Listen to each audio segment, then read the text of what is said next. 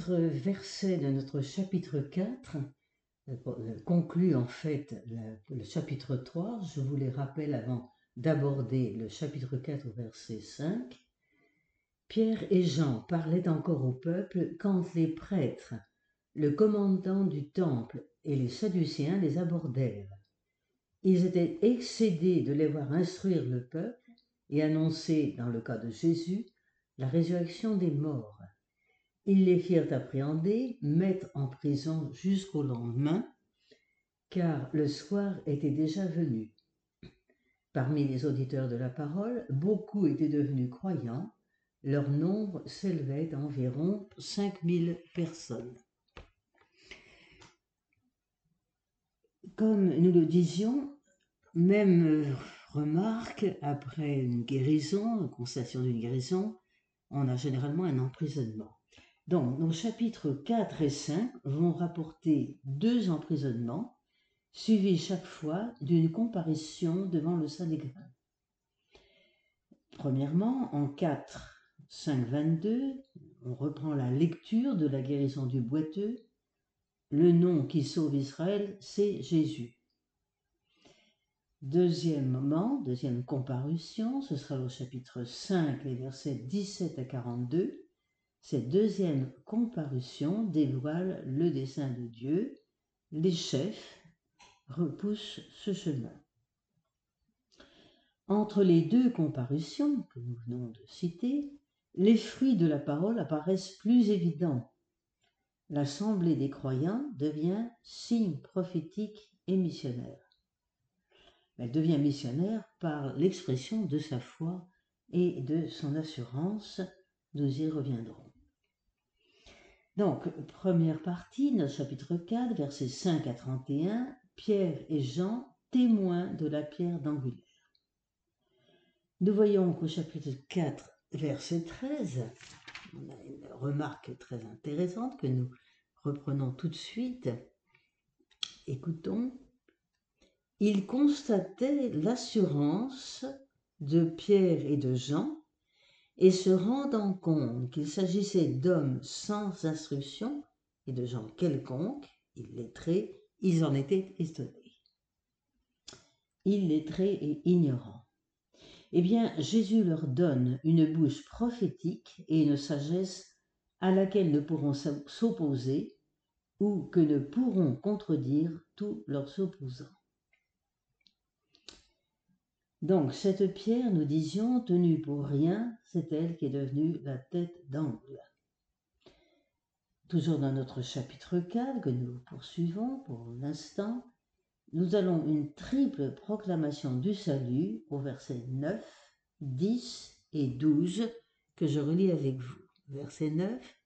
Chef du peuple et ancien, on nous sommes aujourd'hui, pour avoir fait du bien infirme, de dire par quel moyen cet homme se trouve sauvé. Annonce du salut.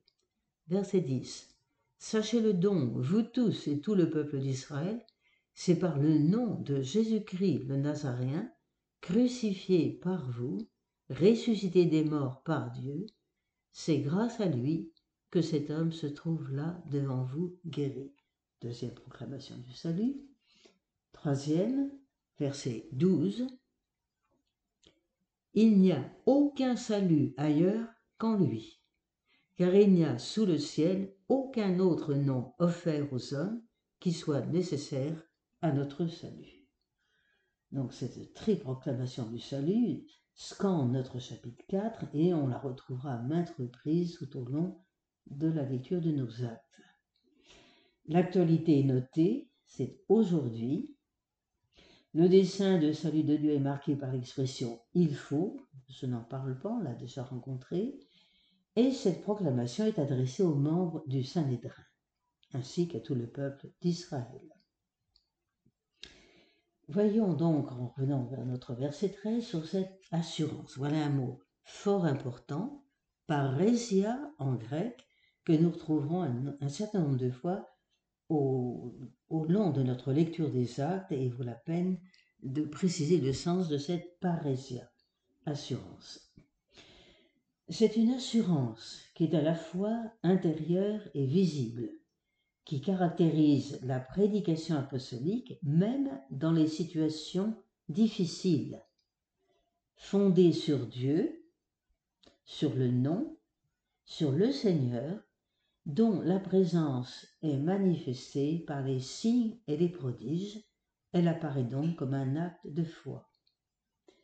Elle s'origine dans la conscience de l'élection et elle caractérise la conduite du chrétien.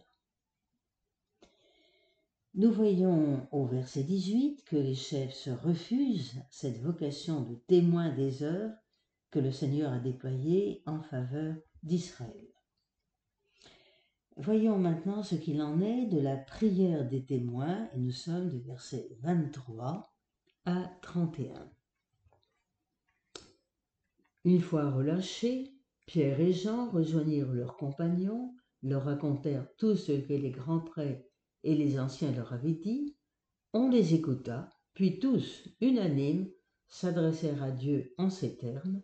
Maître, c'est toi qui as créé le ciel, la terre, la mer, tout ce qui s'y trouve, toi qui as mis par l'Esprit Saint ces paroles dans la bouche de notre Père David, ton serviteur.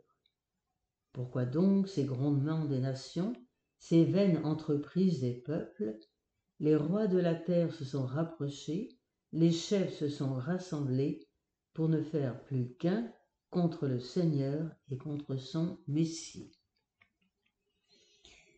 Donc la consigne des grands prêtres donnée aux témoins, aux disciples, aux apôtres, c'était de ne pas parler, de ne pas témoigner. Autrement dit, c'est de renoncer à être Israël puisque Jésus leur a demandé dans son testament, rappelez-vous, 1, 8, vous serez témoins de moi dans Jérusalem. Nous avons entendu au verset 24 que c'est d'un même cœur que nos croyants se rassemblent, donc cette unanimité des cœurs va caractériser continuellement la communauté des croyants. Il n'y a pas de missionnaire sans une unanimité des cœurs. Nous avons vu que c'est le psaume 146 qui ouvre la prière et qui débute par une invocation au Dieu créateur. Je viens de vous lire ce passage, comme dans les confessions de foi de la piété juive. Puis, en deuxième euh, citation, nous avons le psaume 2. Rappelez-vous, pourquoi donc ces grands noms des nations Bon, psaume 2 qui célèbre la foi en l'alliance. Puisque le Seigneur a fait alliance avec Israël, quoi qu'il en soit de ses refus, Israël vivra toujours. Tel est le fondement de la foi pharisienne en la résurrection. La seule vraie catastrophe pour un juif serait de se trouver hors de l'alliance. Donc la prière fait apparaître la communauté de destin de Jésus et de ses disciples. Ils vivent ce que Jésus a vécu, et puisqu'ils vivent ce que Jésus a vécu, c'est donc que Jésus est vivant en eux. L'invocation de cette communauté de croyants, leur prière, c'est toujours la sanctification du nom, qui est un écho du Kaddish, l'ancienne prière juive, apparentée au pater et qui est toujours en usage aujourd'hui. En Israël, le lieu par excellence à Mahom, c'est le temple. Et le terme désigne Dieu lui-même. Avec le ressuscité, le lieu de la présence divine est en train de s'étendre parmi les hommes. Mais c'est dans la nuée, de manière encore voilée, Mais les fruits de la prière, et nous allons la voir d'une façon récurrente pendant les actes, ils sont remplis de joie, ils sont remplis d'Esprit Saint et ils vont parler. Alors nous passons à cette assemblée des croyants, toujours au chapitre 4, verset 32, et elle se développe jusqu'au chapitre 5, verset 16. Cet ensemble de 22 versets est composé de deux sommaires. Retenons bien, chapitre 4, verset 32 et 37 à 37, il est très court, puis deuxième sommaire, chapitre 5, versets 12 à 16, court également, lesquels sommaires encadrent deux récits contrastés. Vous savez que le style propre à Saint Luc, c'est justement les parallèles. Hein. On a ça beaucoup déjà dans l'Évangile, Siméon, Anne. Euh, ici, on va voir Pierre, Corneille, etc. etc.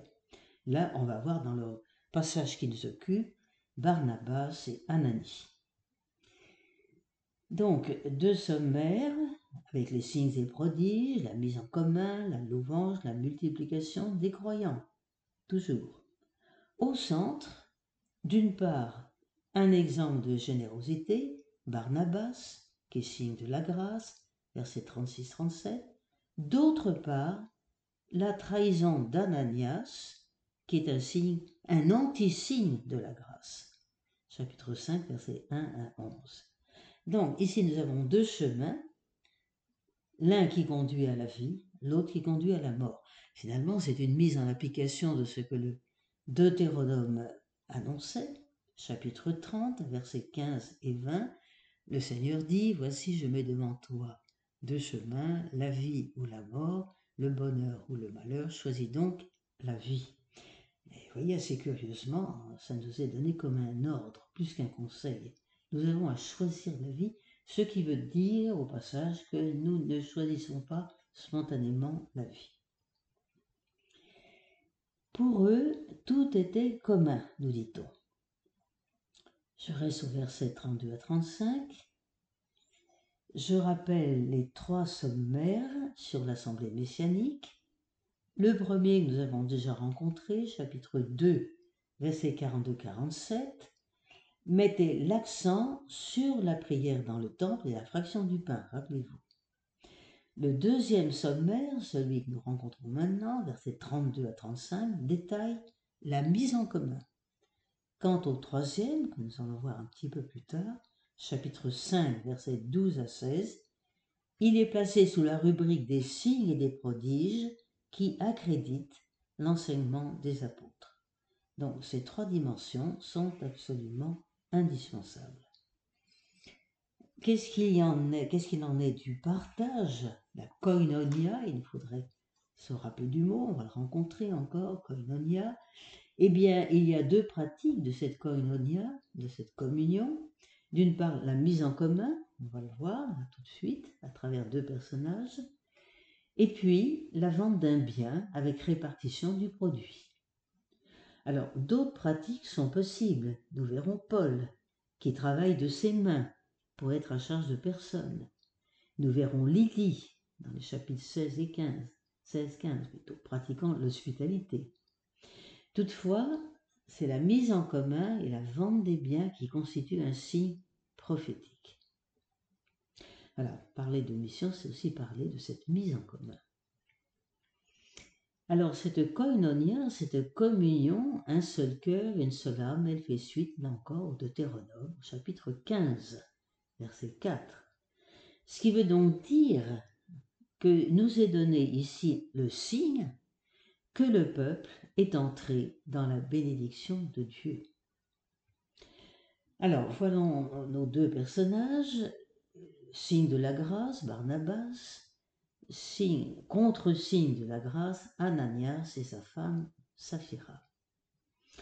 Versets 36 et 37, Barnabas, c'est ou Barnabé, c'est le type du croyant qui accueille la consolation d'Israël comme l'avait fait le vieillard Siméon, rappelez-vous, dans Saint Luc, son évangile chapitre 2, verset 25. Verset 37, les fruits de la grâce dans le cœur de ce croyant, c'est ce qui va rendre plus éclatant le drame qui va suivre. Passons à Ananias et à Saphira. Nous sommes au chapitre 5, versets 1 à 11. Je vais vous redonner un écho de ce chapitre. Un homme du nom d'Ananias vendit une propriété d'accord avec Saphira sa femme. Puis, de connivence avec elle, il retint une partie du prix, apporta le reste et le déposa aux pieds des apôtres. Mais Pierre dit Ananias, pourquoi Satan a-t-il rempli ton cœur? Tu as menti à l'Esprit Saint. Tu as retenu une partie du prix du terrain. Ne pouvais-tu pas le garder sans le vendre? Ou si tu le vendais, disposer du prix à ton gré? Comment ce projet a-t-il pu te venir au cœur? Ce n'est pas aux hommes que tu as menti, c'est à Dieu. Quand il entendit ces paroles, Ananias tomba et expira. Une grande crainte saisit tous ceux qui l'apprenaient. Les jeunes gens vinrent alors ensevelir le corps et l'emportèrent pour l'enterrer. Je laisse la fin du récit et je reviens à ce, phénomène de ce Ananias Saphira qui, s'écroule, frappé de mort immédiate. Alors, plusieurs essais d'interprétation ont été tentés, parce que pour nous, ça pose quand même un certain nombre de problèmes. Je vous en donne trois. Je vous dirai celui finalement qu'il faut retenir. Premier essai d'interprétation, serait-on là devant le cas d'une typologie inspirée d'Akan Les chercheurs se réfèrent au passage de Josué, chapitre 7, donc livre de Josué, chapitre 7, versets 16 à 26, qui raconte la faute d'Akan. La voilà. À Jéricho, porte de la terre promise, livrée par Dieu, Akan viole l'alliance imposée par Dieu en s'octroyant une part du butin que le Seigneur s'était réservé. De fait, à la première bataille, les Israélites subissent une cuisante défaite et comptent leur mort. Même situation pour Ananias et Saphira qui font semblant de partager. Ils mentent à la koinonia communion, et donc à l'Esprit Saint. Par leurs mensonges, ils se retirent de la koinonia, de la communion. C'est ce qu'on appellerait en termes modernes les excommuniés. Ils s'excommunient eux-mêmes. Deuxième possibilité d'interprétation, serions-nous là en présence d'un récit étiologique, c'est-à-dire cette recherche des causes, c'est une science de la recherche des causes. Explication pour Ananias et Saphira, leur péché en était la cause. La communauté n'aurait pas eu le droit d'excommunier, d'où cette sanction venant de Dieu. La communauté ne met pas à mort, mais elle dévoile le péché. Troisième essai d'interprétation, serait-ce le péché originel de la communauté? Ce texte, en fait, reflète une réflexion théologique de type midrashique sur l'existence du péché d'origine au sein de toute communauté humaine voulue par Dieu. Rappelons-nous, bien sûr, le plus connu, celui qu'on on pense spontanément, Genèse 3, le péché d'Adam et Ève. Oui, mais il y en a bien d'autres. Puis nous avons celui des fils de Dieu et des hommes après l'institution de de l'histoire, Genèse chapitre 6, puis le veau d'or après la célébration de l'Alliance, Exode chapitre 32, celui d'Akan dont on vient de parler après le don de la terre promise, Josué chapitre 7, celui de David après son intronisation, deuxième livre de Samuel chapitre 11. Donc on est dans une série théologique, c'est l'introduction du péché dans un groupe constitué par Dieu. Péché d'infidélité à l'alliance. Ici, le texte des actes veut souligner la gravité du péché qui tue la koinonia. La menace de mort scandalise notre mentalité de païen. Le juif, lui, sait très bien que la mort n'est pas donnée pour faire peur, mais elle traduit le sérieux de la parole de Dieu qu'il nous faut entendre si nous voulons suivre. Donc la mort du pécheur, c'est ce qui rachète toute sa vie. Donc une grâce est faite à ce moment-là. Voilà, je vous souhaite une bonne continuation de lecture et nous poursuivrons verset 5 de notre chapitre 5. Merci beaucoup.